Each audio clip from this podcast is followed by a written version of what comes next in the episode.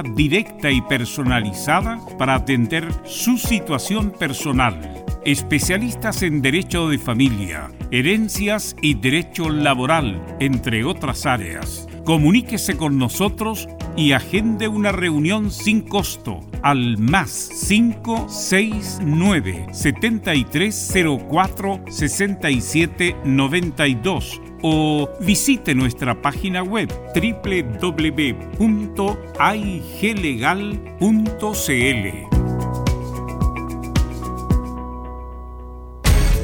Una mirada distinta, con reflexión, profundidad.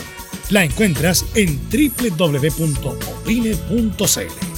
Ya lo sabes, www.opine.cl. Somos tu portal de opinión. El domingo 25 de octubre, Chile tendrá un plebiscito nacional. Ese día podrás votar únicamente presentando tu cédula de identidad o pasaporte, aunque estos estén vencidos hasta en 12 meses. Recuerda, no serán válidos para sufragar el comprobante de cédula de identidad en trámite, la licencia de conducir u otras credenciales o documentos. Todas tus dudas, resuélvelas en www.plebiscitonacional2020.cl. Infórmate y participa. Servicio Electoral de Chile. Elige el país que quieres. Dolores articulares, dolores musculares, cuídese. ¿Sabía que de no tratar a tiempo ese simple dolor, usted será un adulto mayor con serias dificultades en su vida diaria? Para ello, tenemos la solución. Artrilife, el producto natural más efectivo para eliminar todo dolor articular y muscular. Llame ahora al 22 594 05 25 22 594 05 25 Artrilife, la solución. Comercial IAC y Compañía Limitada. La mejor calidad mundial en laminados decorativos. Comercial IAC y Compañía Limitada es Vertec en Chile. San Ignacio 1010, Santa Rosa 1779, Avenida Mata 446 y Portugal 501. Comercial IAC y Compañía Limitada es Vertec en Chile en Radio Portales de lunes a viernes de 15.30 a 17.30 horas Salud Eterna, un espacio de conversación y orientación en el mundo de la medicina natural. Consulte con nosotros al 226-139-705. 226-139-705. Pida además su moringa olífera ancestral original de la India. Salud Eterna, de lunes a viernes de 15.30 a 17.30 horas en Radio Portales, la primera de Chile en tu corazón. Los esperamos. 1180 en amplitud modulada. Radio Portales en tu corazón, la primera de Chile. 13 horas 33 minutos. Atención a la red deportiva de emisoras amigas de Radio Portales. Al toque de gong, sírvanse conectar.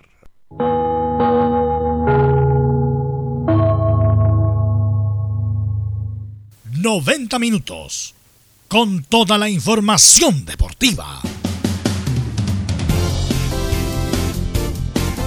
Vivimos el deporte con la pasión de los que saben.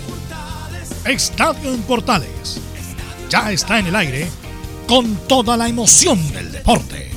Comentarios: Carlos Alberto Bravo, Venus Bravo, Leonardo Mora, René de la Rosa, Camilo Vicencio y Giovanni Castiglione.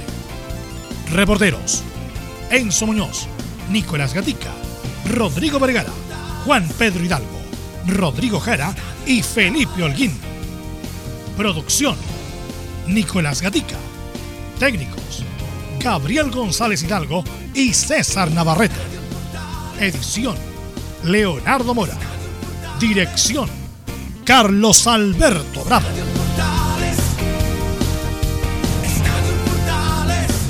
Estadio en Portales es una presentación de Ahumada Comercial y Compañía Limitada, expertos en termolaminados decorativos de alta presión. ¿Qué tal? Buenas tardes, ¿cómo le va? Somos Estadio Portales en el aire, presen- ya iniciando nuestra edición del día de hoy, día 10 de septiembre del 2020, de inmediato porque tenemos muchas noticias, se sigue jugando el fútbol de primera y segunda división, resultados importantes ocurrieron el día de ayer que vamos a analizar con nuestros comentaristas. De inmediato vamos con Nicolás Gatica. ¿Cómo está el ambiente en Colo Colo, Nicolás? Buenas tardes. ¿Qué tal? Buenas tardes, Carlos, a toda la sintonía de Estadio Portales. Bueno, el ambiente no es de los mejores en el equipo popular porque está todavía, aparte el tema de que está penúltimo, solamente supera a la Serena, que no pudo ganar hoy día a Audax Quetelano y solamente supera en puntos, está igualado con O'Higgins, entre otros que lo ganó ayer, y por supuesto está blanco y negro, aseguran de que incluso estarían pensando en cómo poder deshacerse de Leonardo Valencia, así que la situación ahí está complicada en el equipo popular. Perfecto, este y mucho más nos va a entregar en un ratito más el Nico Gatti. Vamos de inmediato con Don Enzo Muñoz. ¿Cómo se prepara la U para jugar a partir de las 4? Este partido importante con Iquique se dará transmisión de Portales Digital. Hola Enzo, buenas tardes. Buenas tardes, Carlos Alberto. Universidad de Chile ya está en Iquique precisamente para este duelo que usted señala de las 4 de la tarde con varias, entre comillas, novedades.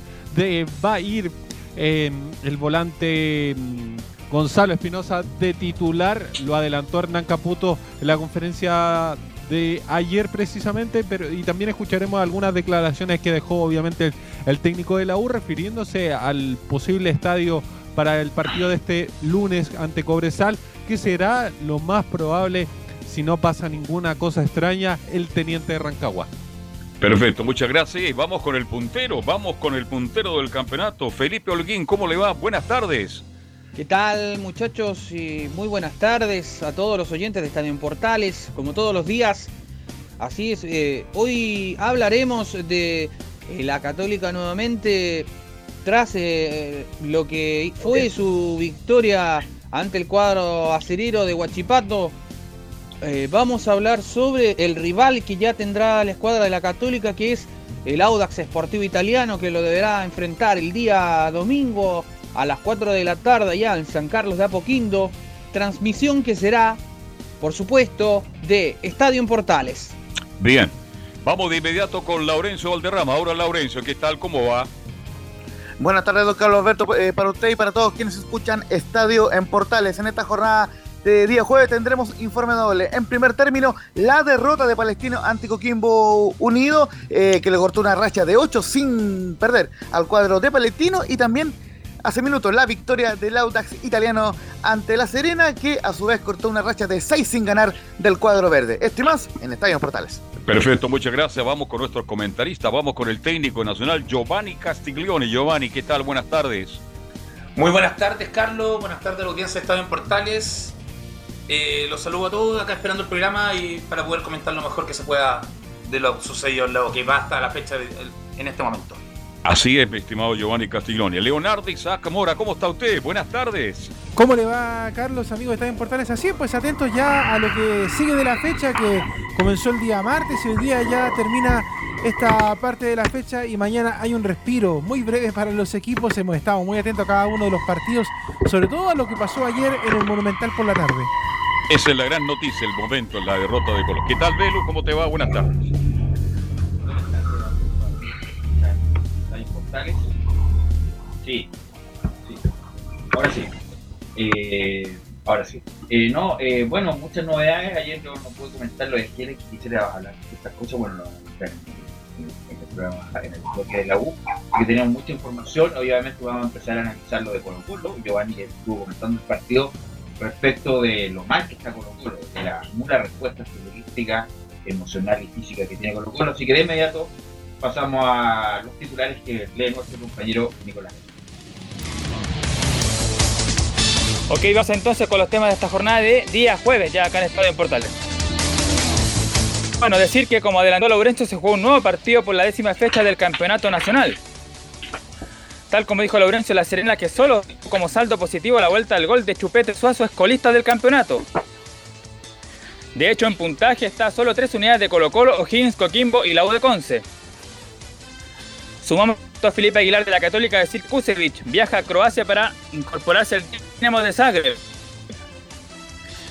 de la U que será a las 4, Everton cierra la jornada ante Deportes Antofagasta. En la primera vez, dos cosas curiosas, tres clubes de Santiago jugaron en regiones, Barnechea en Calera y Magallanes ante el Chago Morning en Valparaíso. En Chilenos por el Mundo, Arturo Vidal aún no destraba su salida de Barcelona y te lo esperan. En Inglaterra, el Watford confirmó a través de sus redes sociales al defensa chileno Francisco Sierralta. En Brasil, Mauricio Isla jugó hasta el minuto 83 en triunfo del Flamengo 2 a 1 en el clásico ante Fluminense.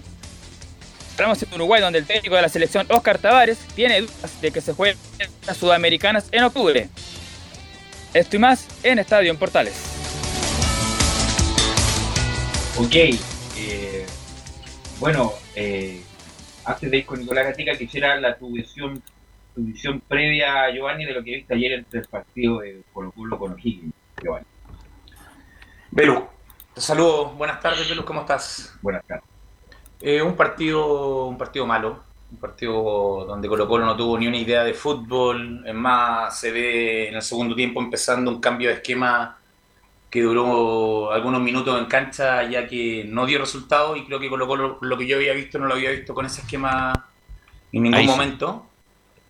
Entonces es preocupante porque no se ve, no se ve fútbol, no se ven ideas, no se ve, se ve confusiones, se ven jugadores que están perdidos en la cancha de, acuerdo a sus posiciones.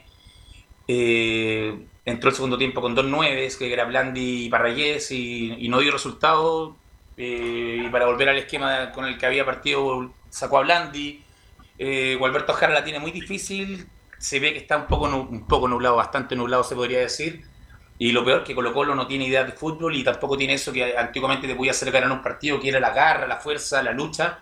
Tampoco la tiene en este momento. Y O'Higgins creo que hizo su. Con poquito le hizo mucho daño a Colo Colo y se llevó los tres puntos a, la- a su casa. Así que la tiene complicada. He visto lo que viene hacia futuro: torneo, Copa Libertadores, el día de mañana Copa Chile. No, no veo a Colo Colo con un plantel enchufado de acuerdo a lo que busca Gualberto Jara, que tampoco se ve lo que busca en la cancha. Entonces está bien difícil lo- el panorama para el equipo Albo. Tiene varios flancos abiertos Colo Colo, lo de Leo Valencia, que nos va a indicar próximamente Nicolás Gatica, hubo una, hay una, una pequeña protesta a las afueras del Monumental con lo de Leo Valencia, lo futbolístico, que no camina para nada, y ahora viene el desafío de Copa Libertadores. Claro, cuando tú dices que no hay ideas futbolísticas, que no hay ideas claras en Colo Colo, este, y voy a decir algo bastante duro, los que jugaron ayer no aprovecharon la oportunidad, pues Giovanni Castiglione, muchos de esos jugadores que querían una oportunidad, el técnico se juega la opción de en- entrar con ellos y resulta que prácticamente ninguno rinde, y el caso Fernández prácticamente caminó toda la tarde, no tuvo ninguna posición de pelota para a- habilitar a un compañero. Colo Colo prácticamente no llegó al arco de O'Higgins de Rancagua, así que la actuación de Colo Colo ayer tarde fue horriblemente mala, Giovanni Castiglione. De lo que yo recuerdo, Carlos, creo que es la peor actuación, eh, no- y no recuerdo, yo creo que en cinco años, por lo menos, lo peor que le vi a Colo Colo. Sobre Matías Fernández, Gualberto Jara lo utiliza en el puesto que él quiere jugar, con el que terminó jugando en Europa, se puede decir un volante mixto, lo ocupó el segundo tiempo. Y creo que para Matías Fernández en este caso, después del trajín de todo el primer tiempo jugando de creación, libre, atrás de los tres delanteros, ya llegó con el cuerpo cansado, si no, no digamos que Matías Fernández porque tuvo una recuperación que dice que está impeque, ya está para jugar a full 90 minutos, yo creo que no. Entonces se lo va a ocupar en la posición donde Matías Fernández juega, yo creo que hay que hacerlo desde el primer minuto o el rato que le toque jugar, pero cambiarlo de un trajín completo de creación al puesto donde creo que anduvo, se paró un poquito mejor, incluso tuvo un par de coberturas hacia de la fuente que, caso aparte. Eh, pero fue lo mejor que se le pudo ver a Matías Fernández, pero creo que el trajín del partido del primer tiempo, sobre todo, le afecta para poder jugar en su posición donde él quiere jugar, donde él pidió jugar, donde lo habló con el entrenador, que en este caso no lo puso de titular en ese puesto, lo pone en el segundo tiempo, de acuerdo a los cambios que hizo. Pero saliéndonos de Matías Fernández, Colo Colo en este momento, yo me, me preocupa, me preocupa bastante. los- los dos laterales no cubren, no marcan, no suben, no crean, se caen, los pillan a la espalda en el gol, el primer gol a, a Opaso. De la Fuente. A Opaso lo pillan en el primer gol, el- a la espalda que Opaso cerró a la altura de, de Barroso, o sea, llegó a, a cerrar como un central y no como lateral, que tiene que estar a la espalda de él mirando las diagonales con el ángulo de toda la jugada que viene. Entonces está muy complicado, muy, muy, muy, muy, muy complicado creo el equipo Albo, de acuerdo a lo que viene con los partidos de- del fin de semana y el día martes, que es más importante, que creo que está, está enfocando todo en eso. En la Copa Libertadores, que es lo único que puede optar a algo por ahora, mientras no esté en la Copa Chile. Y porque el torneo nacional yo creo que el fin de semana va a ir con equipo alternativo. No creo que sacrifique a los jugadores, sobre todo a los de experiencia, los sacrifique en una cancha sintética, muy cerca de la Copa Libertadores. Y ya cuidó a Paredes para el día martes, ya cuidó a algunos jugadores para el día martes. Porque Colo Colo está enfocado en la Libertadores, creo que es la prioridad que tienen en este momento. ¿Qué te parece, Leo, el momento de Colo Colo? Mira, la verdad es que eh, es complicado lo que pasa en Colo Colo. Yo creo que lo peor que pasó, Velo, Giovanni Carlos, es con respecto a lo que se habló la semana pasada antes de, jugarse el Superclásico. Yo creo que eso psicológicamente le afectó mucho a Colo Colo, queramos o no, que se avisara de que ya se estaba buscando un técnico nuevo para el cacique. Y que de hecho esta semana mismo Nico nos contaba de que Gustavo Quintero eh, había dicho que no, por lo menos por medio de su representante. Entonces yo creo que por ahí la dirigencia de Colo Colo ya partió mal. O sea, eh, yo creo que si está buscando un técnico, sea para pasado mañana, sea para enero del próximo año, eso manéjalo por interno. Porque eh, esto de las filtraciones no me vengan con el cuento de que se filtró porque estaba parado Nicolás Gatica y a Nicolás se le ocurrió afuera del Monumental inventar noticias. Es alguien de adentro que filtra esta información hacia afuera y obviamente le hace mal a Colo Colo. Y segundo, obviamente, más allá de que a los demás a lo mejor no debería importarle, no debería incidirle, el caso Valencia ciertamente igual afecta a todo el plantel porque saben que hay gente que está esperando a los jugadores afuera, están súper desconcentrados, es un Colo Colo que la verdad eh, es un fantasma, es un muerto en vida dentro de la cancha. De hecho, ayer hablábamos también con, con Giovanni después del partido respecto a lo que está haciendo Colo Colo. Y también hay una cosa que decía Carlos Alberto, se le dio oportunidades porque Alberto Jara hizo cambios en el partido de ayer. Aparece Miguel Pinto, que era el debut número 324.000 de Pinto en Colo Colo, en el arco. Y, y, bueno, no aprovecharon la instancia. Era un partido, yo creo que eh, abordable dentro de todo. Y lamentablemente vino un equipo que estaba más necesitado todavía que Colo Colo, que es O'Higgins de Rancagua con el Pato Graf, que también está todas las semanas, ya hace tres semanas que le van diciendo el Pato Graf se va, el Pato Graf se va, va, empata con la Serena y ahora va y le gana a Colo Colo. Y con eso yo creo que también se le aumenta esa agonía a Colo Colo de, malos resultados, más allá de que ahora eh, perdió, porque el otro fue un empate, pero un empate con sabor a derrota, quizás para lo que fue el partido con Lago para ellos. Y, y, le dan vida además al Pato Graf, que, como le decía, lo estaban por echar, pero ahora se mantiene en la tienda celeste. Y nos va a contar detalles de la jornada de ayer Nicolás Gatica. Exactamente, porque ustedes ya analizaron bastante bien lo que jugó Colo Colo, el momento y cómo se ha visto el equipo Albo en esta temporada, así que yo voy a dar más que nada números, también por supuesto reacciones. Lógicamente el único que habló tras esta derrota fue el técnico Alberto. Los jugadores obviamente terminó el partido y se fueron de inmediato a Camarines sin siquiera saludar a los rivales. Así que vamos a escuchar de inmediato reacciones de Gualberto Jara y después, como digo, vamos a cerrar con alguna estadística de Colo Colo. Por ejemplo, es el peor arranque del año 1988, solamente supera a La Serena, pero pese a todo todavía está décimo cuarto porque por diferencia de gol aún está por sobre O'Higgins, Coquimbo y la Universidad de Concepción. O sea, todavía eso lo salva en el promedio, está en el noveno lugar, también está por ahí lejos de, esa situación. Así que bueno, revisamos entonces declaraciones de Gualberto Jara y la primera, justamente sobre el tema, sobre el, momento, dice, estamos todos conscientes de que estamos en Colo Colo y que no podemos estar en esta posición con este rendimiento. Acá estamos todos conscientes, estamos en, Colo Colo. Eh, Colo Colo no puede estar en esta, en esta posición en la que está actualmente y, y, y de paso con este rendimiento, ¿no? Acá es la idea de, de salir adelante. Eh, no sé si estamos a tiempo de, de, pelear el campeonato, pero no podemos seguir en esta situación y con este rendimiento. Lo cual tampoco, o sea, también es necesario eh, mejorarla para poder llegar mejor a la Copa Libertadores. Otro tipo de competencia, repito.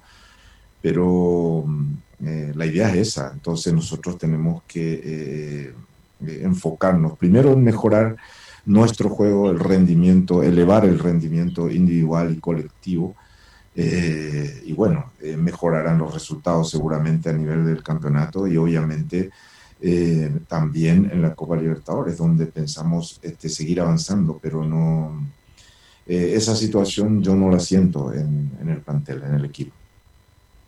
Bueno, en el caso de Jara, él sabía desde el minuto, desde el segundo que le dijeron, eh, Gualberto, te vamos a proponer estar en Colo Colo, que sabía que era temporal, esencialmente temporal, independiente que sea ahora o más tarde, Quintero va a ser el técnico de Colo Colo y Gualberto Jara ahora o en enero no va a ser el técnico de Colo Colo porque no es el hombre indicado por una cuestión de la coyuntura, la pandemia, lo que pasó con Colo Colo en el, la ley de protección del empleo, van a seguir con Jara en este momento, pero igual es, es complicado porque Colo Colo, y- insisto, es, es complicado dosificar en este momento Colo Colo porque no puede seguir perdiendo en el campeonato, no puede seguir perdiendo tampoco, y Colo Colo y los equipos grandes no pueden seguir perdiendo prestigio. Por lo tanto, se vienen semanas difíciles, eh, tanto en la Copa como en el torneo, y, no tiene dónde, por dónde empezar. Así que la va a tener complicada. Ojalá tenga la capacidad para conmover al plantel de Colo Colo y jugar un poco más. Insisto, mostraron alguna especie de señal de vida con el partido con la U, eh, donde lo manejaron bien el primer tiempo, el segundo no tanto. Pero bueno, en el partido con O'Higgins volvieron a mostrar la, la, la bulia que tienen no- normalmente Nicolás Gatica. Claro, exactamente. Y la pregunta que se hace uno, porque ahí lo dice, no podemos tener esta posición con este rendimiento, hay que mejorar, pero la pregunta es justamente, ¿qué se debe mejorar y qué están haciendo para tratar de mejorar ese tema? Otra del técnico Gualberto Jara, sobre ya justamente el partido mismo del, del rival, como fue todo esto, dice que este rendimiento nos deja muy preocupados por el resultado y además por lo que mostramos. Tengo que reconocer que hoy hicimos un muy mal partido. eh, eh, lejos el peor de lo que me tocó vivir hasta ahora. ¿sí? No, no, no generamos situaciones de gol. eh, no tuvimos la pelota. No hicimos lo que en principio habíamos este, planificado. Y bueno, se traduce en este, este resultado. ¿no? Y este, este rendimiento que nos deja muy preocupados, indudablemente, por el resultado, por la posición en que estamos y por lo que se viene. Claro, ahí obviamente la eh, y lo, lo- reconoce Pepe Gualberto Jara, es el peor partido que he visto en años, en todo el tiempo que ha estado Gualberto Jara. El mismo técnico reconoció que fue bastante bajo el nivel del equipo de ayer. Los, los- los jugadores no aprovecharon la oportunidad los que estuvieron eh, en, la- en esta condición. Por ejemplo, Javier Parragués, que se vio bastante perdido en la cancha. Blandi, para qué decir, pero claro, también no le llegaron muchas pelotas. Por ejemplo, en una jugada. Eh, Costa mete el centro por la derecha, se va bastante alto y Blandi eh, le reclama. Después otro pase de Matías para Blandi que no la puede controlar bien, le queda a la altura y tiene que bajarla con la mano. Por ahí también tuvo que cometer falta. Bueno, y Ronald de la Fuente, por supuesto, también en el segundo tiempo. Incluso alguno que por ahí se hablaba en Estadio en Portales que tuvo un mal paso por la U, por ejemplo, como el Francisco Arancilla, pero también lo tenía loco a, a Ronald de la Fuente. Tuvo que incluso en una, como también Giovanni se da cuenta ahí, tuvo que en una bajar Matías Fernández, incluso a colaborar con de la Fuente para, para marcar, porque Arancibia se hizo un pino por ese sector. Y claro, se lo llevó puesto en la jugada porque de la fuente se cae Giovanni Castillón y ahí viene el centro y aparece, pero muy mal parada la defensa de Colo Colo y permite que Fernández entre muy bien, pese al esfuerzo, la buena estirada de Pinto y, y marque el único gol del partido. Eh, sí, Carlos, como tú lo dices, lo- lo- el tema defensivo de Colo Colo, que era, por, por lo menos antiguo, hace poco tiempo era lo que lo, lo ayudaba a no perder los partidos, ya no está funcionando y eso ya es complicado. Se hablaba que no estaba Barroso, ayer estaba Barroso y se ve a Saldivia lo que pasa con Wander. Eh, Colo Colo está anulado y está anulado completamente. Completamente. Hay jugadores que, en verdad, hay que ser sincero, hay jugadores que no están a la talla para estar en Colo Colo. Yo ya. ¿Como quién, por ejemplo? Te, te lo digo sincero y te lo, y te lo y contigo lo he conversado siempre, Belu. O paso, o paso para mí. ¿Cuál es el mérito de Opaso para estar en Colo Colo? Los partidos importantes, alias clásicos.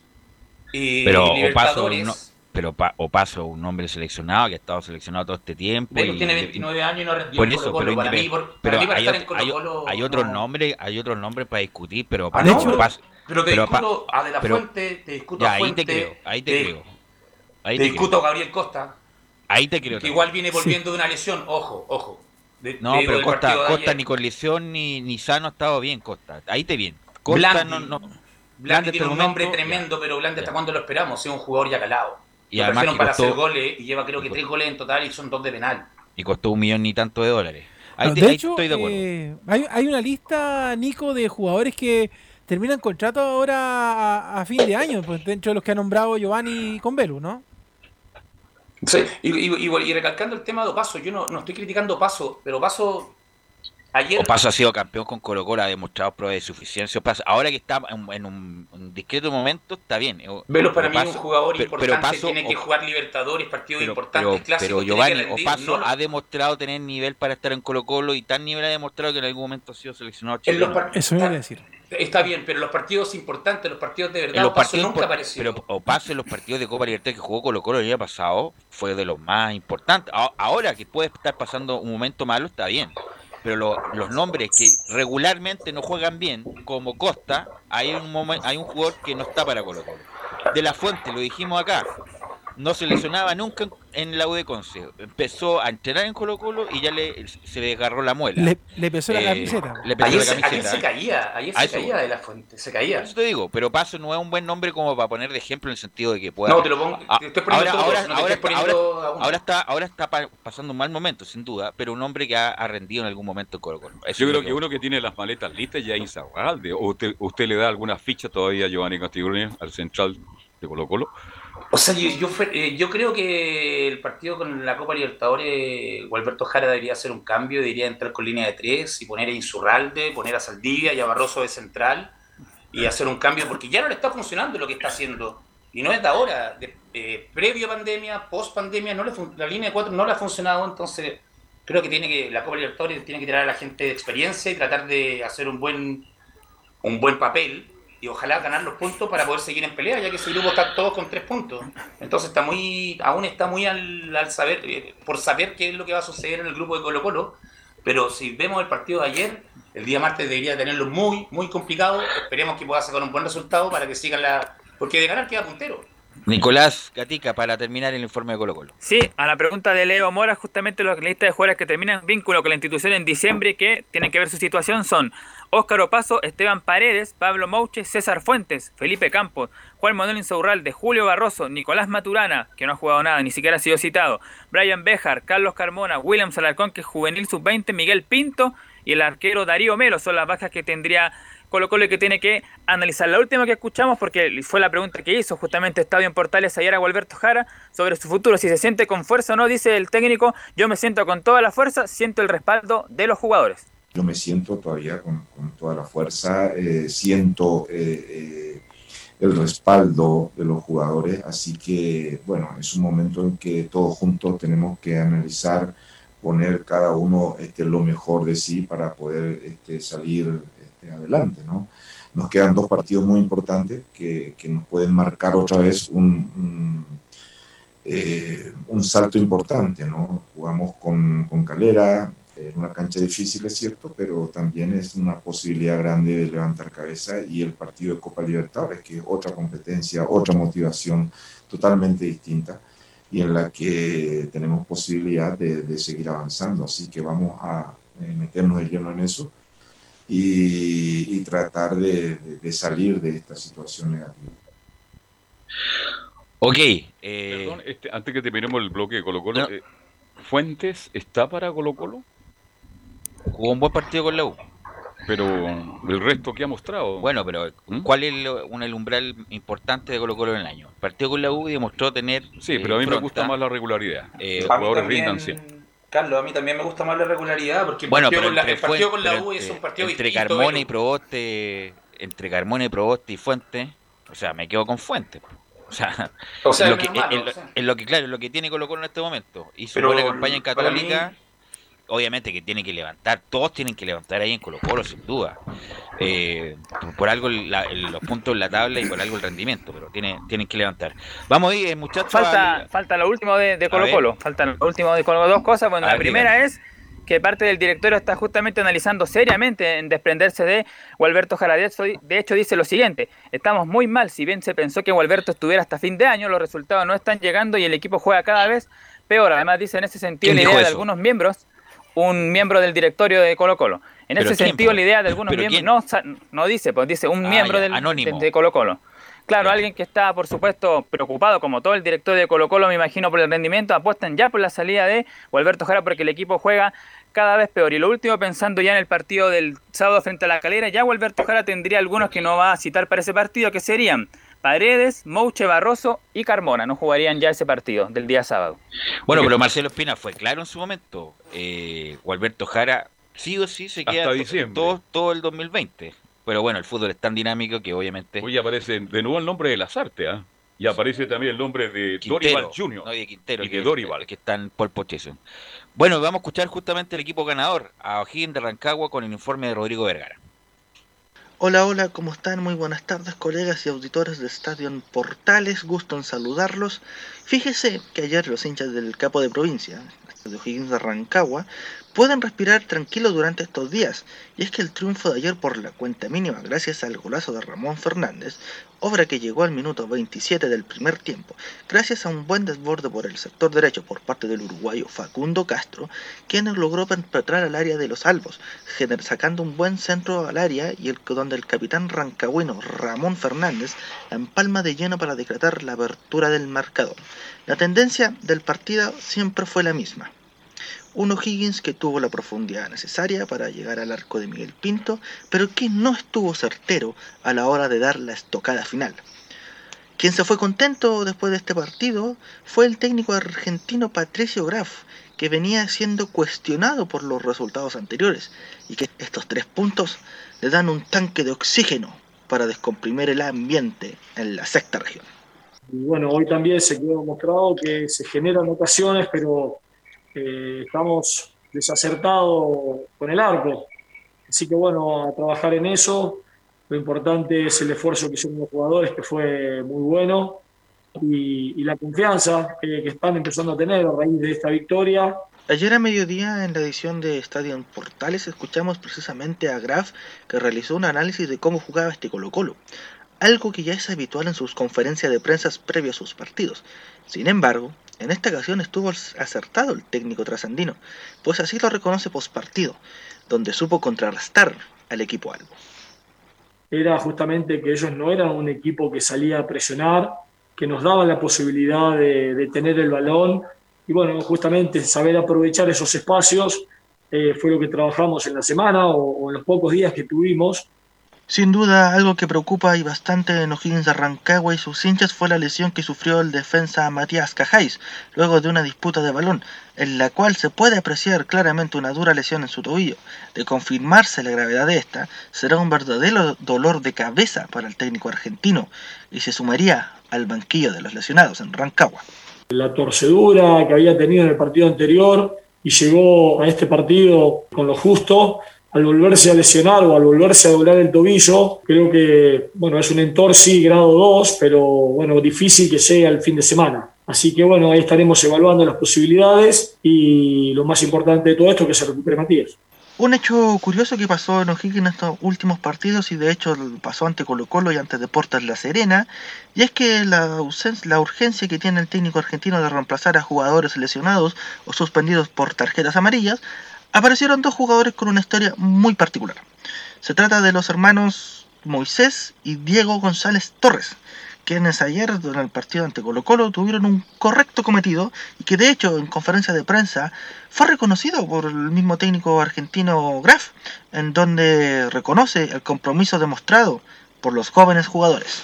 Sí, el tener jóvenes es fundamental para nosotros y creo que para cualquier equipo hoy, entendiendo que después de la vuelta de tanto tiempo parado, marcar la diferencia. Ya en ciertos momentos los extremos jóvenes marcaron la diferencia en el inicio del torneo, hoy creo que lo van a marcar mucho más. Con los tres puntos en el bolsillo obtenidos ayer en el Estadio Monumental, O'Higgins escala hasta la decimoquinta posición de la tabla de posiciones con ocho, con ocho puntos, a la espera de lo que hagan los rivales que están en misma condición.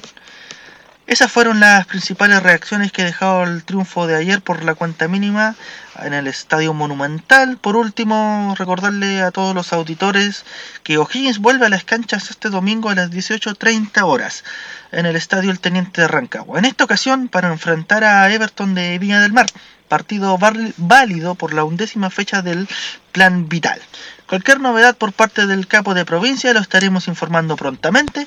Eso fue todo desde Rancagua y nos veremos en una nueva oportunidad con más información del equipo celeste. Informó desde Rancagua para Estadio en Portales, Rodrigo Vergara. Gracias, Rodrigo. Eh, Nicolás Gatica y Saldivia estará o no? Nicolás. ¿Estará Saldivia? Le Eh.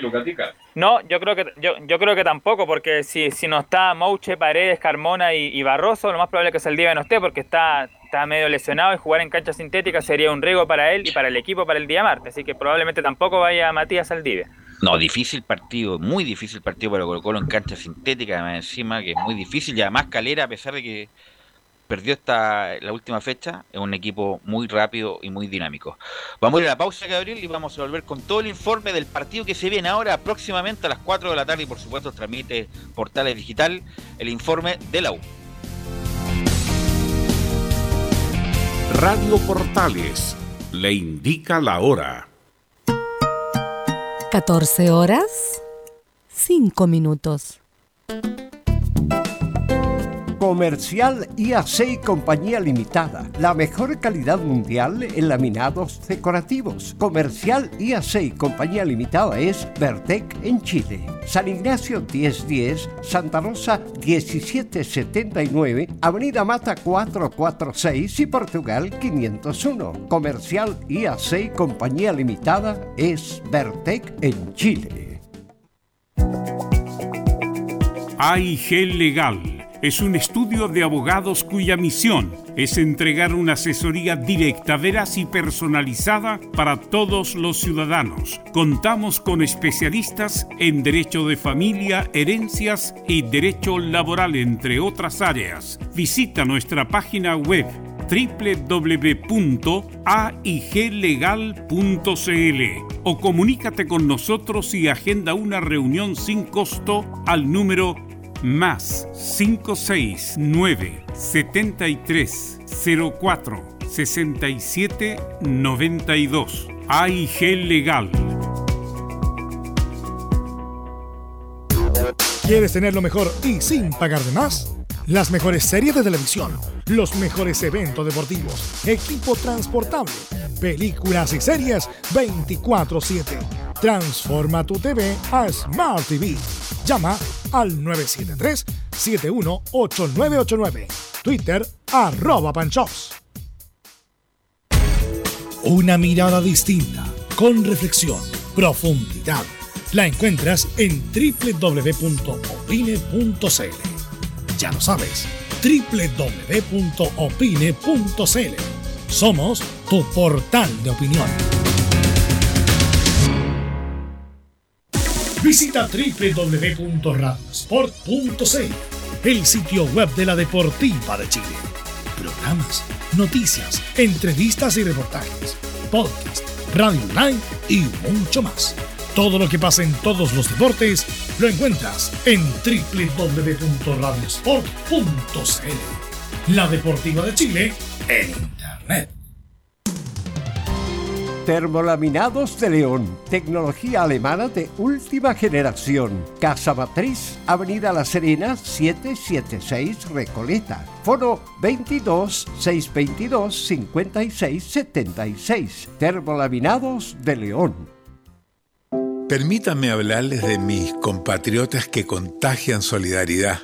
Los chilenos positivos, los que regalan alegría con risas que no se ven pero se sienten, los que saben que apoyar también es dar una palabra de cariño, los que nos cuidan día a día, los que nunca pararon para que todos sigamos mejor. Los chilenos positivos no son una estadística, son los que aprendieron de su esfuerzo y cariño, por eso ahora nos toca apoyarlos a ellos, en un acto de solidaridad donde todos están invitados. Celebremos juntos estas fiestas patrias. ¡Vamos chilenos! 18 y 19 de septiembre.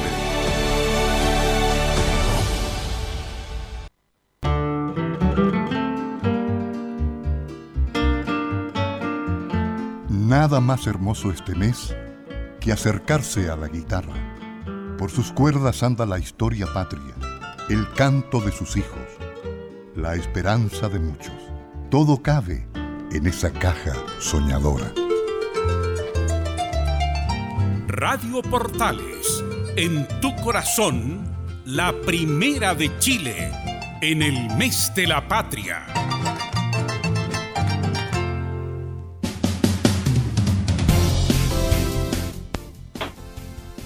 ...14 horas ya con 9 minutos... Eh, bueno, ayer no, no pude, no estuve presente en el programa eh, por una cuestión laboral, eh, pero quisiera decir en tres minutos lo de la partida ya inminente de Heller, de la propiedad, el, del control de la U, que mm, yo creo que había mucha expectativa de lo que podía hacer él como, como presidente. eh, eh, porque llegó con muchas expectativas, anunciando muchos proyectos y bueno, eh, no le fue bien, la verdad, fue una mala gestión eh, y uno empieza a recordar por qué eh, la facción originaria de Azul Azul, los Valdés, los Delano Ayudas, como que lo dejaban de lado, como que no le daban bola en buen, en buen chileno. Después, obviamente, compró prácticamente todo el paquete accionario y se hizo desde el 2016 a la fecha el controlador de la U. Y a pesar de que salió campeona, ¿eh? hay que recordar que fue campeón dos veces con la U, con Lazarte, con Ángel Guillermo Hoyos, también ganó Copa Chile, ganó Supercopa, ahí se escucha todo lo de Enzo. Eh, pero Heller, independiente, se le puede criticar muchas cosas de Heller, se le puede, y, y- yo creo que las, las críticas son justas, pero Heller perdió plata. O sea, cualquier empresario con la pérdida que va a hacer ahora estaría en la quiebra, es una pérdida millonaria.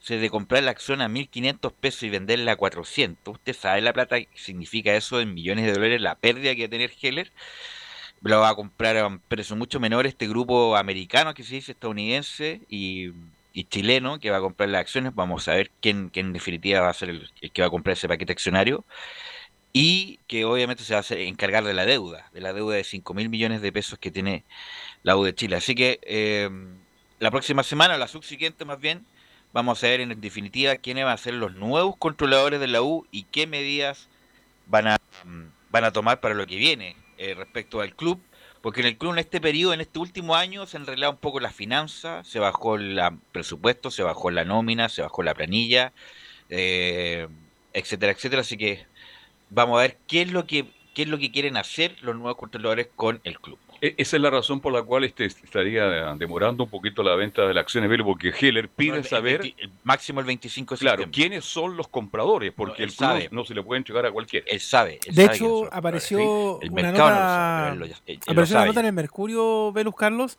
respecto de quiénes son estas personas que, que están que estarían interesados en comprar eh, esta, esta parte de la Universidad de Chile, la parte de, de Carlos Heller, que es una empresa eh, estadounidense, una empresa americana la que estaría interesada, y otra parte es de capitales chilenos, por lo que están atentos, por supuesto, a tomar esto. Una se llama Atlas Finch Holdings, que es la empresa estadounidense, y la otra es Sarton Financial Group, que es la parte chilena, que estarían interesados en ver esta parte de la Universidad de Chile, y que ciertamente, al igual- al igual como Carlos Heller, que se va con pérdida, ellos también asumirían la deuda que tiene la Universidad de Chile, porque hay una cosa que, bueno, hace un tiempo la conversamos nosotros acá en Estadio Portales, y es que la deuda por la cual la U se fue a la quiebra nunca se ha pagado. Se chutea, se chutea, se chutea. Se supone que la SA se hace cargo de eso, pero nunca la han pagado. Eso a la gente. Y por eso que los hinchas. ¿Qué deuda te ¿Ah? refieres tú, Leo?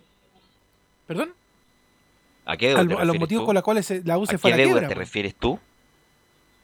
No, pues ese se extinguió, esa deuda, se extinguió. Lo que pasa es que la U tiene, eso, eso se extinguió, igual que la- los juicios de quiebra. Por ejemplo, una empresa va a la quiebra y tiene eh, 50 millones de pesos en la caja y tiene maquinaria. Entonces, con esas 50 millones de pesos más la maquinaria, tú te tienes que pagar las deudas. Y acuérdate que hay, hay, hay normas de prelación. Primero se paga a los trabajadores y después los acreedores balistas, que son los acreedores comunes corrientes. Y cuando tú, y cuando tú pagas eso, ahí se extingue. Ahí se extingue, se extingue la obligación. Por lo tanto, la U, además, hay que recordar que la U fue rematado en, en 3 mil millones de pesos. Nada, que es justamente lo que pagó Azul Azul y después se configuró eh, Azul Azul como empresa.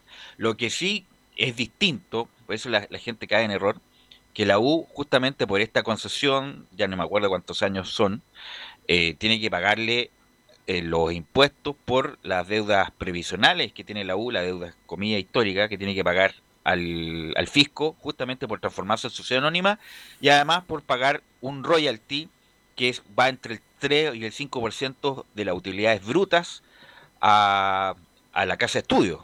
Entonces la deuda proveniente tal de, con la, de, la, de la deuda anterior se extingue porque es, es, es otra es, otra razón social. Bueno, es una cuestión bien rara, es bien complicada, pero para ver si alguien entendió lo, lo que dije respecto de la continuidad de Azul Azul.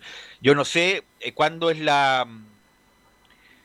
Porque a mejor ni siquiera nosotros, Leo, yo, Carlos Alberto, Giovanni, estemos vivos cuando termine la concesión, porque termina como en 15 años más, prorrogable otros 10 más, capaz que ninguno de nosotros ya esté acá en, Claro. en la Tierra. Y así enredada también es la cosa con Hernán Caputo y la Universidad de Chile, que va de empate a empate, pues velos, Carlos, Giovanni. Así es. Enzo, eh, partamos con ustedes, después le damos la bajada con Giovanni, Carlos Alberto. Sí, Leo. tal como se lo adelantaba, ayer habló Hernán Caputo en conferencia de prensa, se refirió a varios temas, entre ellos, por ejemplo, la salida de Luis Roja, el probable estadio que, que va a usar la U para este partido que viene, el contra Cobresal, el día lunes. Pero la primera que vamos a escuchar tiene que ver con unas declaraciones de Leo Mora que hizo hace un par de días que lo trató de defensivo y preguntaba, ¿por qué ningún colega le pregunta sobre esto? Escuchemos lo que responde Hernán Caputo cuando se le pregunta esta situación en particular. Bueno, yo entiendo los comentarios, sobre todo cuando el equipo no gana y nada, los entiendo a los hinchas, pero, pero bueno, nada, yo voy a buscar siempre lo mejor para el club, lo mejor para el equipo. Tratamos de ser protagonistas, de ir a buscar los partidos y a, mi modo de ver, al menos en, en el último partido, arriesgamos, fuimos eh, a buscar el partido, tuvimos el dominio de él y, y seguiremos haciendo eso, ¿no? Seguramente que las, las oportunidades y los goles nos llevarán a otro comentario, pero entiendo y respeto lo que puedan comentar eh, los hinchas. Ahí está la primera de Hernán Caputo. ¿Quién habrá hecho esa pregunta, Enzo, en la conferencia de prensa? No, que- Ajá. Pregunto yo, Enzo. Enzo Muñoz. Claramente. Ah, ya, eso es bueno. Que- ¿Ah? No, pues, obviamente que viene lo. Por eso es muy importante el partido hoy, Giovanni, con Iquique, porque Iquique, entre comillas, un rival inferior eh, y debería ganar este partido después de dos empates bien amargos. Eh, sí, pero debería ganarlo, pero por nombre. Un partido es difícil, es un partido difícil que tiene la U un poquito más tarde, a las, a las 16 horas. Veremos qué, qué sucede, porque el- ya no tiene el pánico escénico contra Colo Colo, entonces creo que, creo que debería sacar un buen resultado, esperemos que así sea, para que el torneo siga atractivo y ya que Católica está corriendo por ahora con muchas ventajas solo para su- al tricampeonato que sería. Claro, De hecho, eh, ayer Enzo. en eh, Velus a Colo Colo era lo mismo. O sea, también por se supone que debía haberle ganado el partido Higgins y resulta que vino Higgins, mucho más inferior, y le gana. Y hay que recordar que más allá de cualquier cosa, que no fue un correcto partido el fin de semana, pero Iquique viene de ganar. Por un gol, pero viene de ganar. Enzo.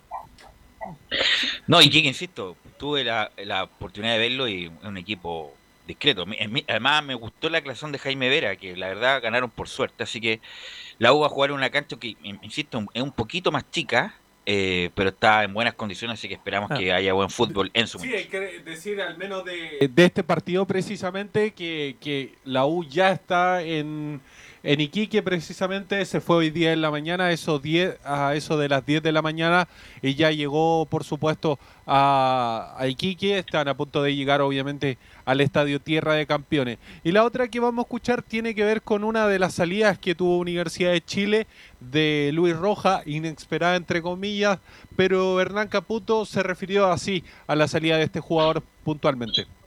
En este caso, más allá del perjuicio que pueda haber en lo personal, veo, veo lo que puede ser muy beneficioso para el club y también beneficioso para él. Le deseo yo lo mejor, siento que, que es un jugador con mucha capacidad, que puede entregar muchísimo a, nuestro país y lógicamente, como siempre he hecho con los jugadores jóvenes y, y todo lo que me ha tocado este, conducir, tratar de monitorear y estar encima para que sigan desarrollándose, sobre todo cuando todavía son jóvenes, ¿no? La, la pregunta hubiera sido, ¿por qué usted, que es jefe de división inferiores, fue en su momento técnico, ahora lo ocupó poco a, a Luis Rojas? Bueno, una pregunta que lo más probable es que no se conteste en su Sí, y la última que vamos a escuchar tiene que ver con el estadio para el próximo partido. Se habla del teniente de Rancagua. ¿Qué le parece a Hernán Caputo que se utilice el estadio de Rancagua para un partido de local de la U? Lo escuchamos en la siguiente audio. el Estadio de Rancagua es una de las posibilidades, todavía no se ha oficializado el tema de, del partido local y bueno, nosotros este, entenderemos que, que eso eh, va a ser así, ¿no? Sabemos que jugamos el lunes después de este partido de mañana a las 16 horas, el lunes volvemos a jugar a las 16 horas, que estaremos atentos a la confirmación del lugar, que ya hay, por supuesto, dos o tres lugares, y entendemos también lo que se sabía previo de, de, mm, el Estadio Nacional con respecto a los días de semana. Ahí está la última de Hernán Caputo. Bueno, era, era un escenario posible, disculpa, era un escenario posible, Leo, Carlos Alberto, lo de Rancagua, lo dijimos acá. Sí. Eh, Y- y no es mal Y además comentamos que en Santa Laura, ah, no, bonito estadio, La cancha, buena no, la cancha, buena cancha, buena- muy buena cancha.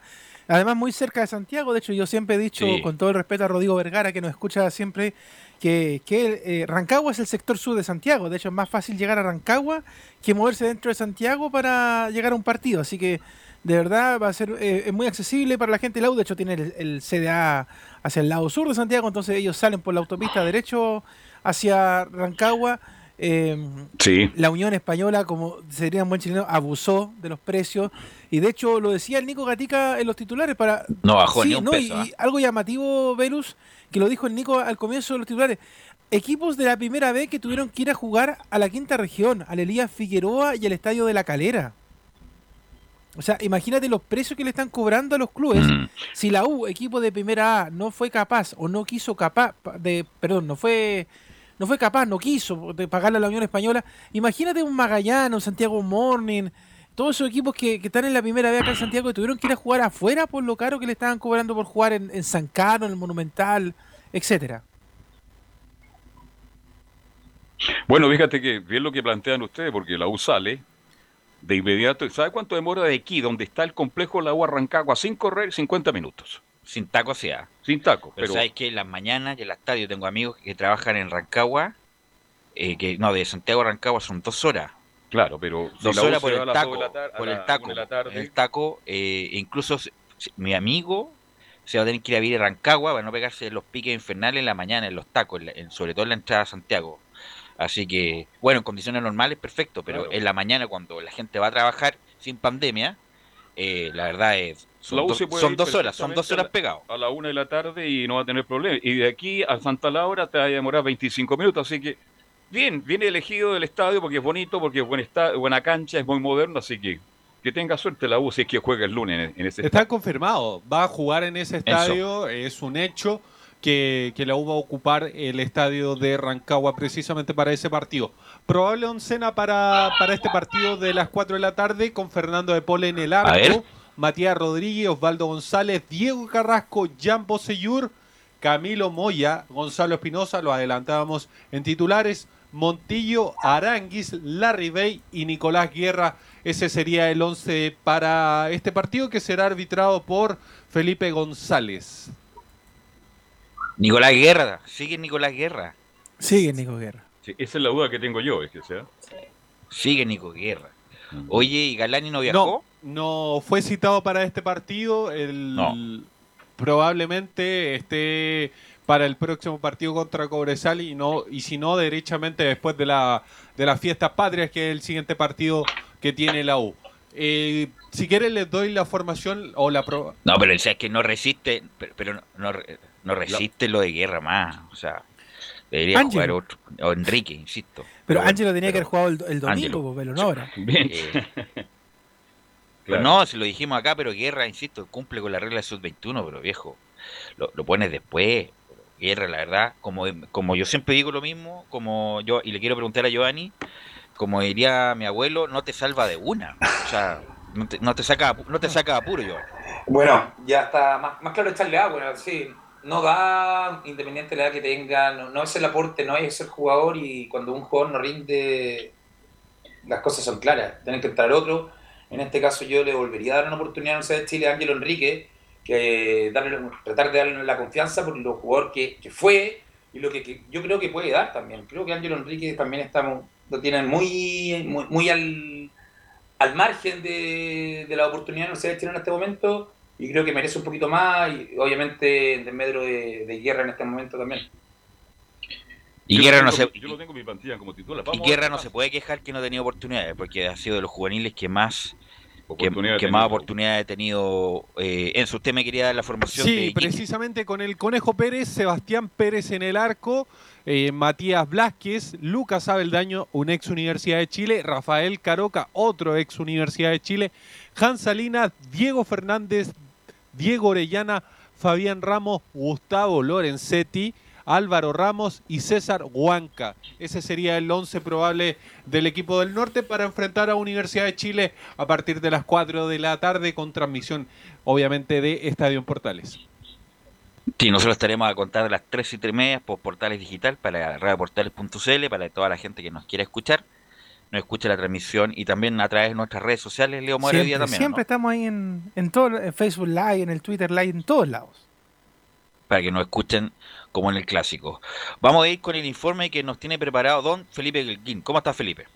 Buenas tardes muchachos, segunda victoria consecutiva de Católica, esta vez frente a Huachipato de visitante, en donde anotaron Fuensalida, San Pedri y Munder, y Chris Martínez descontó para el cuadro de Huachipato. Vamos a escuchar al técnico Ariel Holland, donde le preguntan derechamente si está encontrando el nivel de juego con estas dos victorias consecutivas ante Coquimbo Unido y Huachipato y se está encontrando el nivel de juego. Yo creo que el equipo conceptualmente sabe eh, lo, que, lo, que, lo que tiene que hacer, eh, o sea, digamos, intenta hacer permanentemente lo que, lo que el equipo quiere hacer, pero a veces sale bien y a veces no sale tan bien porque el rival también juega y sobre todo porque no importa el resultado de los últimos dos partidos, sigo pensando lo mismo que el primer partido cuando terminó el partido y dije que nos faltaba rodaje. Este es el tercer partido después de cinco meses sin jugar. Y como lo sienten por ahí este, los rivales, también lo sentimos nosotros. Y por eso digo que, hoy yo valoro muchísimo lo que hizo el equipo porque eh, es un gran rival, eh, Guachipato juega muy bien al fútbol y tiene jugadores muy dinámicos, muy explosivos y sostener 95 minutos el ritmo de un equipo de esta naturaleza no es sencillo, así que por eso valoro mucho lo que hicimos adentro de la cancha. El primer tiempo creo que hicimos un, muy buen primer tiempo. Este, y en el segundo tiempo por ahí tener este, eh, el mismo trabajo, igual quedé muy satisfecho, porque también defendimos muy bien, peleamos mucho y, creo que, que, pudimos justificar el resultado por lo hecho en los 95 minutos y no solamente en el primer tiempo. ¿no? Bueno, ahí escuchábamos al técnico Ariel Holland que se mostraba bastante contento con el rendimiento de sus pupilos. Y en el siguiente audio vamos a escuchar el análisis que hace de uno de sus jugadores. Estamos hablando de César Munder, que no ha tenido muchos minutos, pero que sin embargo el técnico argentino decidió darle la oportunidad y el cubano, nacionalizado chileno, le respondió con un golazo que se coló por toda la escuadra superior de la portería defendida por Gabriel Castellón. Escuchemos lo que dice sobre el buen juego de Munder hablamos muchas veces de esto eh, y, a mí como característica de entrenador me gusta que los juveniles de la institución este, puedan hacerlo en primera división. Este, en mis clubes anteriores siempre jugaron muchos juveniles en, los, en los puestos que yo consideraba que ya estaban listos, porque hay que tener cuidado con los juveniles y hay que llevarlos de a poco este, porque, bueno, eh, se cifran tantas expectativas en ellos que eh, hay que ir eh, de a poco, ¿no? O sea, y por suerte tenemos un grupo que está entrenando con la primera este, desde principio de año y otro grupo que se agregó ahora. Y, creo yo que hay chicos que tienen un futuro muy interesante. Entonces, para mí es muy importante eh, trabajar con esos juveniles, este, como, lo, como, como lo, estamos haciendo con, con Cristian Paulucci, con, Juan Manuel, eh, con Emi el profe y en conjunto con el Milo y con los muchachos, con los entrenadores, ¿no? Así que es de un trabajo de todo el club y a mí eso me gratifica y, y me da mucha este, esperanza e ilusiones este, de cara a los próximos partidos, pues sabemos que contamos con, chicos que están preparados para, ir haciendo sus primeras armas en el plantel. Y la última que vamos a escuchar del ex DT de Independiente es sobre la sorpresiva, entre comillas, venta de Benjamín Kusevich al Dinamo de Zagreb por cerca de 3 millones de dólares. Vivo, entre comillas, porque hace rato que se especulaba sobre la salida del jugador. Escuchemos lo que dice Ariel Holland al ser consultado por si esta salida abre un espacio para que un jugador pueda venir al plantel. Estoy contento con los futbolistas que tengo. Más adelante evaluaremos, porque ahora tampoco se puede hacer nada. Así que con el correr de los, de los partidos eh, esperemos que de seguir así y, en todo caso eh, evaluaremos. Pero vuelvo a insistirte, estoy muy conforme con, con, los futbolistas que tengo, estoy conforme con, con, eh, muy conforme con lo que está haciendo Lanaro, que hay que pensar que desde el 18 de octubre hasta eh, el primer partido, el 29 de agosto, Lanaro no jugó un solo partido. Así que lo está haciendo la verdad muy bien, arrancó muy bien en ritmo de juego. Eh, Huerta también un león. Y bueno, estamos esperando que Tommy se, se, recupere y está Salomón también, que es un juvenil del club en el cual yo le tengo mucha, mucha confianza.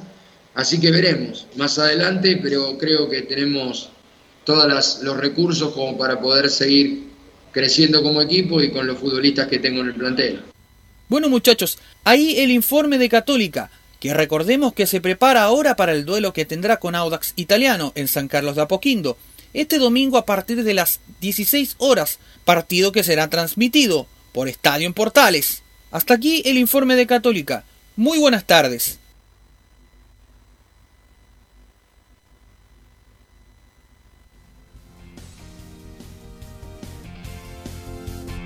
Guachipato, perdón, ahí, ahí sí. Guachipato a, que le llama, que Guachipato iba a hacer un poco más de obstrucción a Católica y Católica con mucha jerarquía le ganó a uno de los reales difíciles que hay en el campeonato y lo supo salvaguardar. el gol no, porque por ahí hay una polémica. El, el gol de Fuensalida. Ah, claro, ahí dicen que se le fue el partido. Bien, yo le pregunté ayer a Alexa René La Rosa, dice que está bien validado bueno, y Colo Colo va a tener, va, Católica va a tener el desafío de la Copa Libertadores la próxima semana. Vamos a ir a la pausa, Gabriel, y vamos a ir con los informes de Antofagasta, de Curicó y de las colonias con Laurencio Valderrama. Radio Portales le indica la hora. 14 horas 32 minutos. Termolaminados de León, tecnología alemana de última generación. Casa Matriz, Avenida La Serena, 776 Recoleta. Foro 22 622 56 76. Termolaminados de León. ¿Problemas de familia, herencias, laboral y otros? AIG Legal estudios de abogados que entrega asesoría directa y personalizada para atender su situación personal. Especialistas en derecho de familia, herencias y derecho laboral, entre otras áreas. Comuníquese con nosotros y agende una reunión sin costo al más 569 7304 6792 o visite nuestra página web www.aiglegal.cl.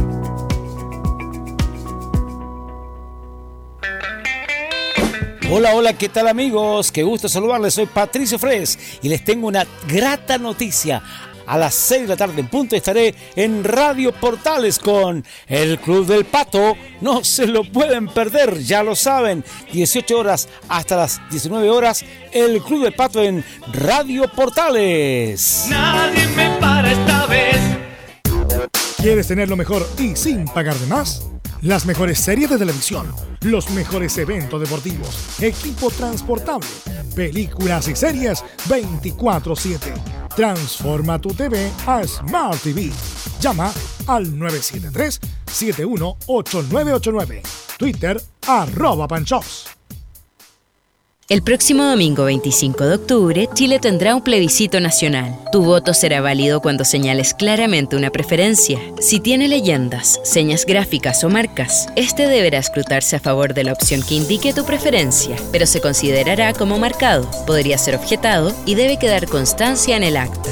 La única causal de nulidad es haber indicado más de una preferencia. CERVEL llama a votar como indica la ley, marcando una sola raya vertical sobre la horizontal de la alternativa de tu preferencia preferencia. Infórmate en www.plebiscitonacional2020.cl y participa. Servicio Electoral de Chile. Elige el país que quieres.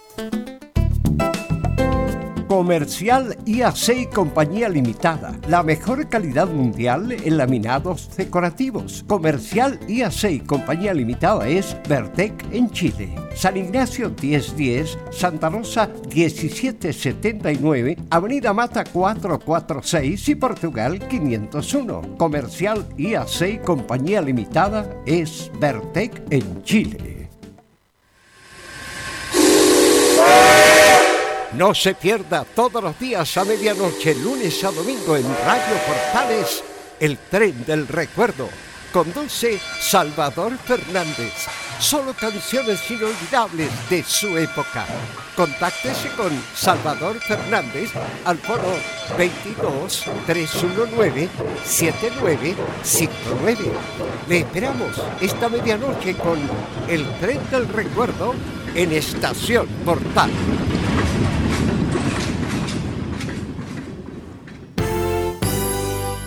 Radio Portales. 1180 en amplitud modulada.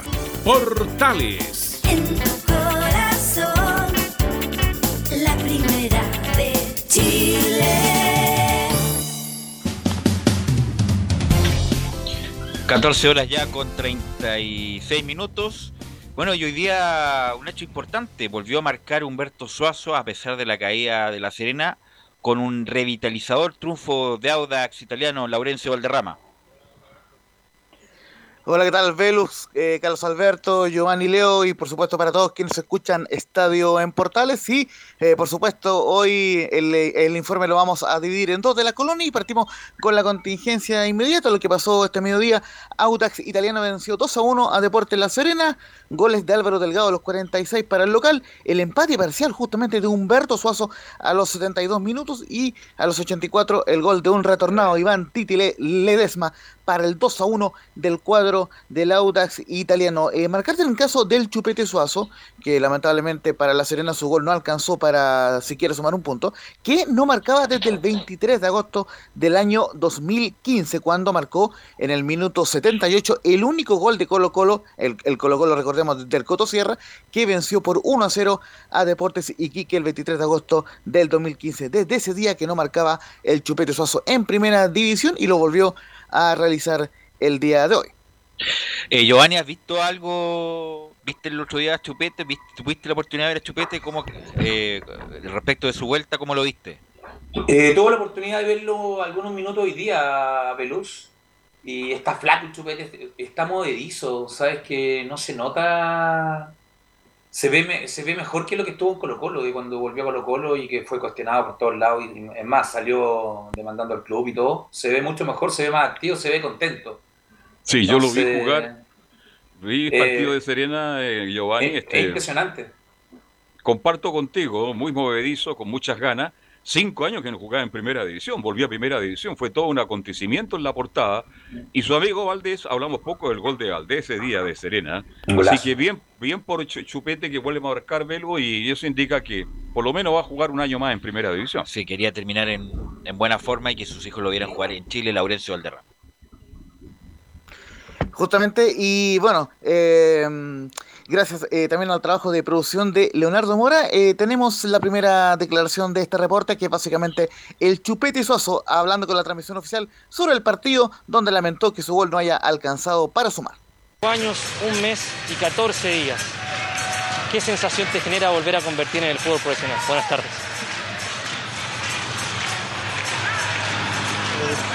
Marcado este gol, pero me hubiera gustado que hubiera sido con un triunfo, lamentablemente creo que no hicimos un partido correcto y nos vamos tristes a Serena.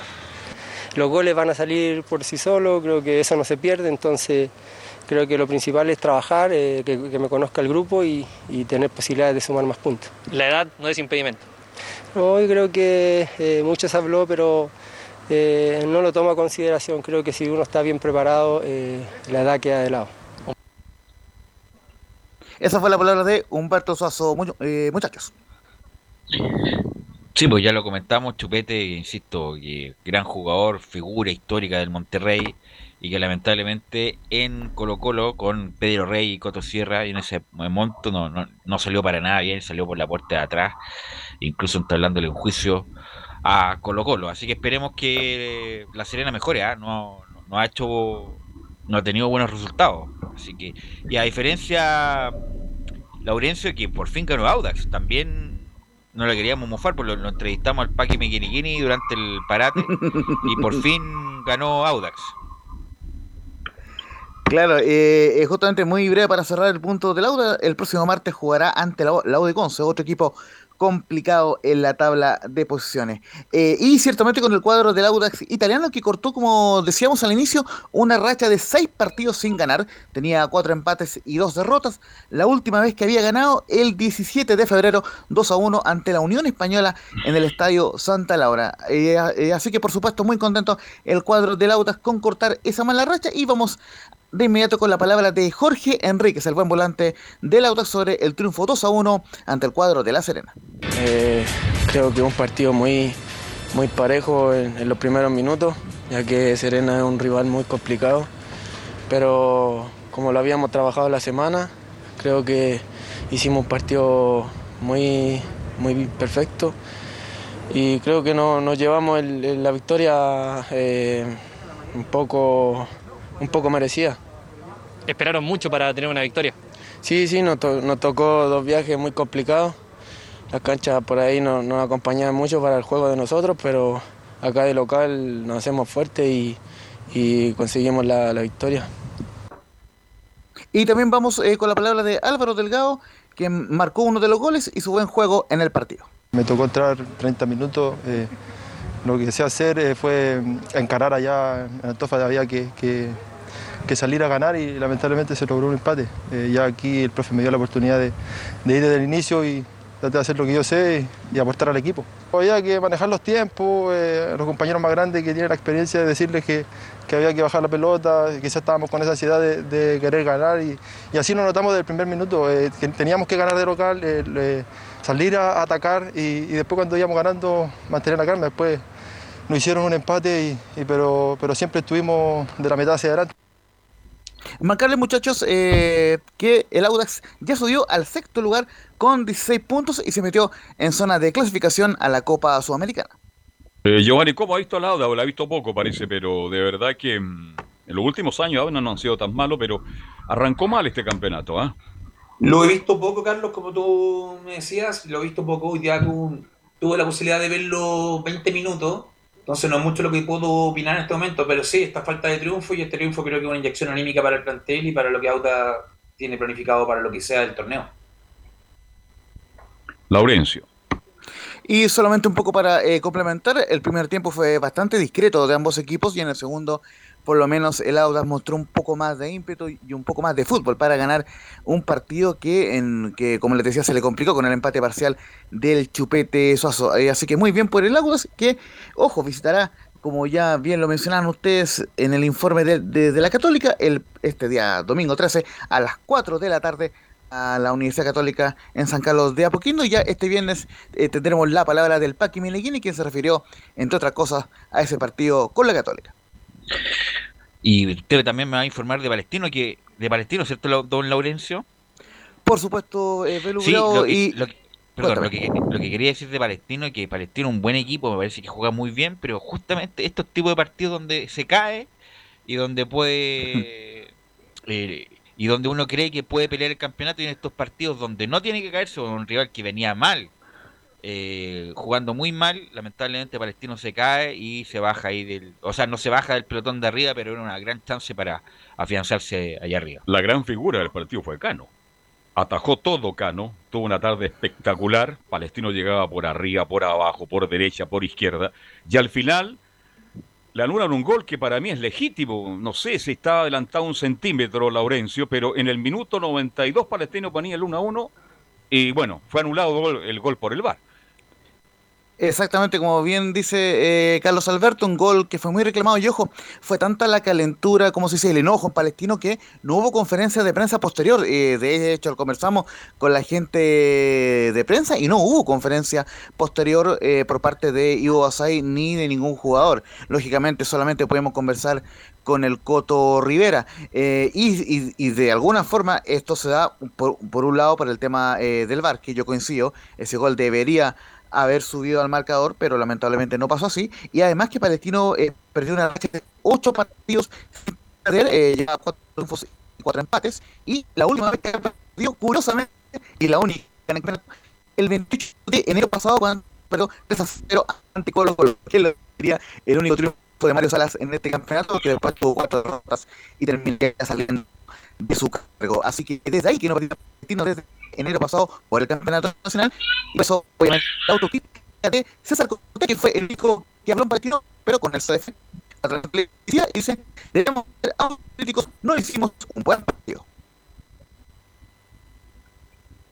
Sí, fue un Sí, sí. partido duro donde el primer tiempo carecemos de profundidad, intentamos llegar a, a definir jugada, pero nos faltó mayor profundidad y en el segundo tiempo perdimos un poco el balón y lamentablemente terminamos perdiendo un partido que, que era importante para nosotros para encumbrarnos en la parte alta de la tabla y, y lamentablemente no lo pudimos conseguir. Creo que perdimos bastante pelota en la salida donde hicimos crecer al rival, jugamos pelota innecesaria hacia atrás y, y lamentablemente no pudimos ganar. Creo que tenemos que ser autocríticos, no hicimos un buen partido y, y, autocrítico también en, querer un poco más y, ganar los puntos que, se deben ganar para estar en la parte alta. Son muchos partidos que eh, consecutivos, eh, necesitamos los puntos, necesitamos estar arriba, pero, pero hay que mejorar mucho. Creo que hoy día eh, cometimos muchos errores individuales que nos llevaron a, a perder este partido. Justamente por esta derrota, el cuadro de Palestino bajó al séptimo lugar con 16 puntos. Lo superan tanto Antofagasta como Audax por diferencia de goles. Y por cierto, el próximo miércoles recibirá a las 12 del mediodía al Estadio Municipal de la Cisterna. Eh, les dejo el, pase, muchachos, antes de, de ir con las, con las declaraciones del Coto Rivera. Bueno, eh, así se debuta y, oye, ¿cómo celebró el triunfo justamente el técnico de, de Coquimbo? Ah, Lo celebró cuando terminó el partido con mucho entusiasmo, con mucha alegría, porque el JJ hizo una buena campaña la primera etapa que tuvo en Coquimbo y ha vuelto a salvar justamente un equipo que está comprometido en el fondo de la tabla de posición. Así que buen debut de J. Rivera, más allá de cómo jugó Coquimbo, ganó 1 a 0. Sí, ya estamos de y, vuelta. y- sí, y justamente, eh, eh, muchachos, vamos con lo que declaró Juan José Rivera a la transmisión oficial. Dijo que el equipo se entregó por entero y lo más importante era adquirir solidez defensiva. Me quedo con una sensación de que hoy día vi un equipo que se entregó por entero, vi un equipo que se sacrificó. Tuvimos tres días solamente para trabajar. Nos acordamos mucho de un partido que enfrentamos con Audax contra Botafogo, que armamos dos líneas de cuatro y lo trabajamos bien, cerramos espacio y queríamos hacer eso con Palestino porque luego de venir de un partido, ¿no es cierto?, con la Católica que fue un 4-1 en contra, lo más importante es adquirir una solidez defensiva de equipo que te permita la opción de ganar. Hoy día se dio así, me parece que fue un partido, se lo planteamos de buena forma a Palestino, fue parejo, no, tampoco fuimos grandes dominadores del encuentro, pero ojo que las victorias muchas veces maquillan alguna- algunas cosas que tenemos que seguir corrigiendo, así que por lo tanto el llamado a seguir con, mucho, con muchas ganas de corregir, de mejorar y de hacer este equipo mucho más sólido todavía. Y por último, para, para eh, cerrar, muchachos, eh, Coquimbo justamente visitará a Curicó Unido el próximo martes a las 4 de la tarde y salió del último lugar para llegar a 8 puntos y alcanzando, entre otros equipos, a Colo Colo. Buenas tardes, muchachos. Gracias, Laurencio. Y vamos a escuchar a Rodrigo Jaya, el reporte Curicó, que antes del parate andaba muy bien, muy bien en los equipos importantes del ¿Vio la campeonato. imagen de García? De, de- Garcés no. Una pelota que le devuelven atrás, se le pasa abajo el zapato y la... No, Garcés, Mucha crítica con eso. Gar- Garcés Mucha tiene crítica, de la ¿no que, Leo? tiene, Usted vio, ¿no? tiene de la Sí. que le pidan, ¿ah? Sí, no, sí, de hecho, incluso el mismo Rodrigo Jara ya estaba muy quemado con el juego de Curicó Unido porque otra vez, otra derrota, pues Se le el cayó el semana y ahora. Así es. Y vamos con el informe de Rodrigo Jara y el reporte de Curicó. Un interesante partido se vivió en la jornada de ayer entre los cuadros de Cobresal y Curicó Unido en el Estadio del Cobre de El Salvador. Los nortinos se impusieron por cuatro goles contra cero en una jornada que pudo haber sido aún más provechosa para los del Cobre. ¿Por qué?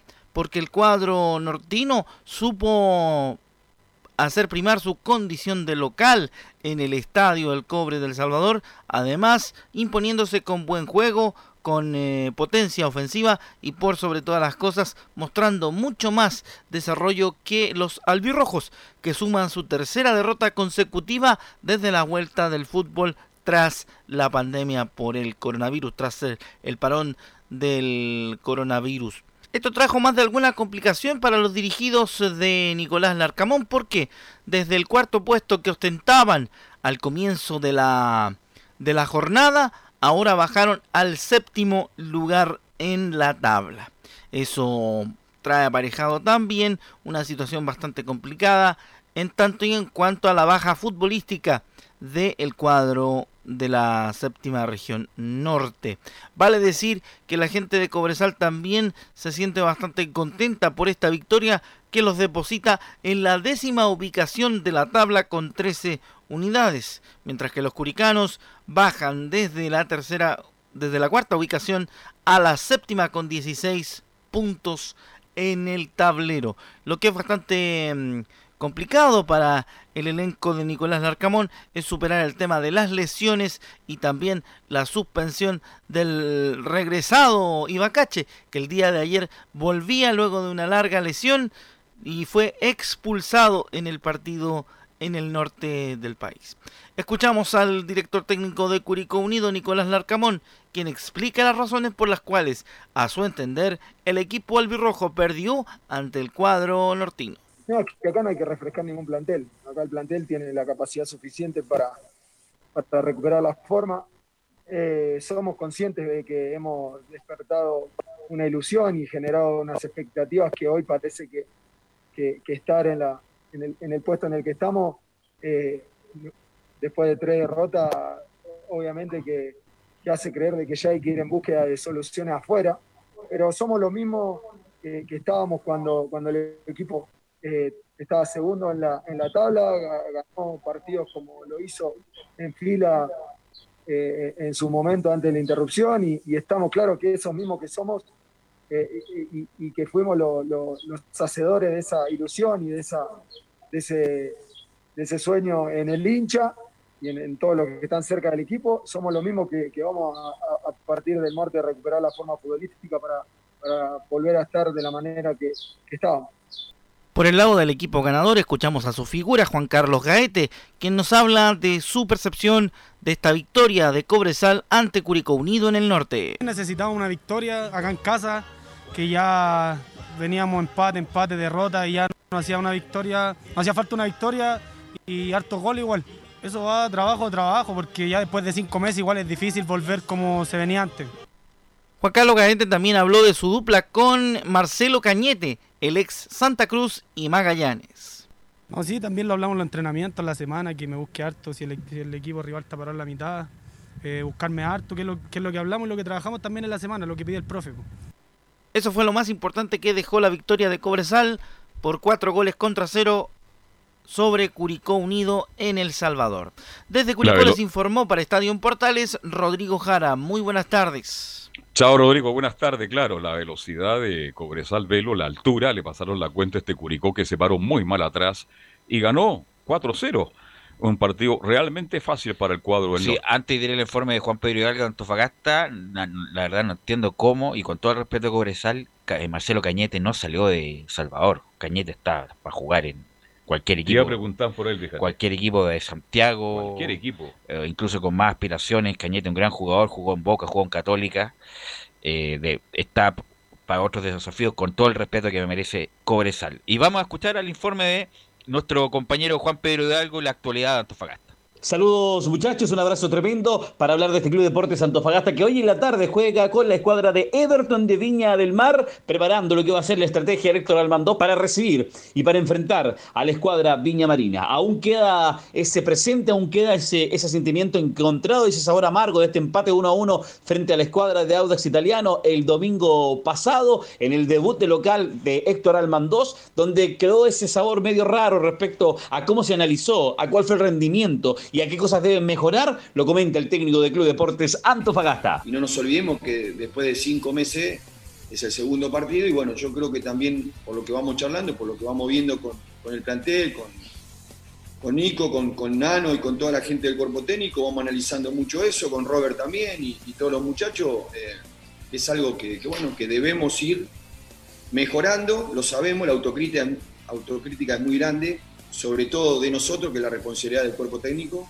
responsabilidad siempre pura de nosotros, y después, bueno, saber que el futbolista se va a ir acomodando y iremos rindiendo, a tener ese rendimiento que, que nos lleve a, tal vez ganar más, más amplio, con, con mejor eh, marcador, pero, pero bueno, es, seguir trabajando y seguir mejorando sobre lo que venimos haciendo. Respecto a las bajas que tiene el CDA, recordemos que está Uribe y Andrés Super por eh, lesiones en Club Deportes de Antofagasta, suspendido también para esta oportunidad está eh, Byron Nietos, quien recibió tarjeta roja en el partido frente a los Tanos. La siguiente del técnico del Club Deportes Antofagasta se refiere al rival, a Everton, la escuadra Viña Marina. Pero vamos a ver un equipo compacto, un equipo que, que va a enfrentar un equipo que tiene transiciones rápidas, un fútbol más directo, no, no tanta construcción como venimos de jugar tanto Higgins como, como los fue Audas, así que bueno, con jugadores rápidos y, bueno, tenemos que tratar de, bueno, contrarrestar eso, que hoy justamente ya vimos lo que es, lo que es Everton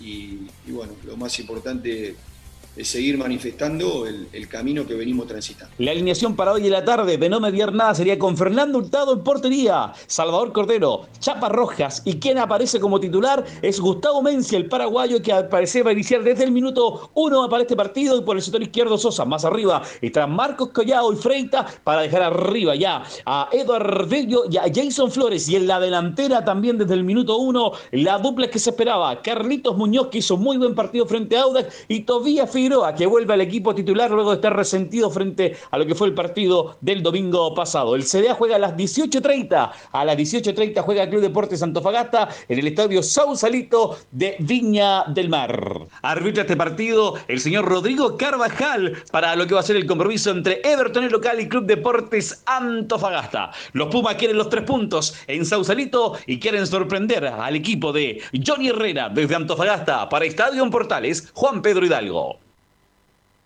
Juan Pedro, ya para terminar, Giovanni. Sí, Leo. Sí, y recordar que tanto el partido de la Universidad de Chile, que es a las 4, como el del CDA, que es a las 6 y media, serán transmisión de Estadio Portales por Portales Digital. Ok, Giovanni, algo para el partido que uh, transmitiremos a las 4, tus proyecciones para ese partido. Mis proyecciones, creo que Universidad de Chile debería ganar. Creo que lo veo un poquito de. Lo, lo, veo, con, lo veo con ganas, lo veo con, con ansiedad. No perdió el clásico, que también dentro de, de no es malo de, por no haberlo ganado. Así que esperemos, veremos cómo se para Universidad de Chile de acuerdo a, a este partido frente a Deportes de Iquique, que ya viene a continuación, dentro de una, una hora más. Así, gracias Giovanni, gracias Leo, gracias muchachos a todos los que lo colocaron, gracias Gabriel y nosotros nos encontramos a través de Portales Digital a las 15.30 horas. Que tengan muy buenas tardes. Igualmente. Fueron 90 minutos con toda la información deportiva. Vivimos el deporte con la pasión de los que saben. Estadio en Portales fue una presentación de Almada Comercial y Compañía Limitada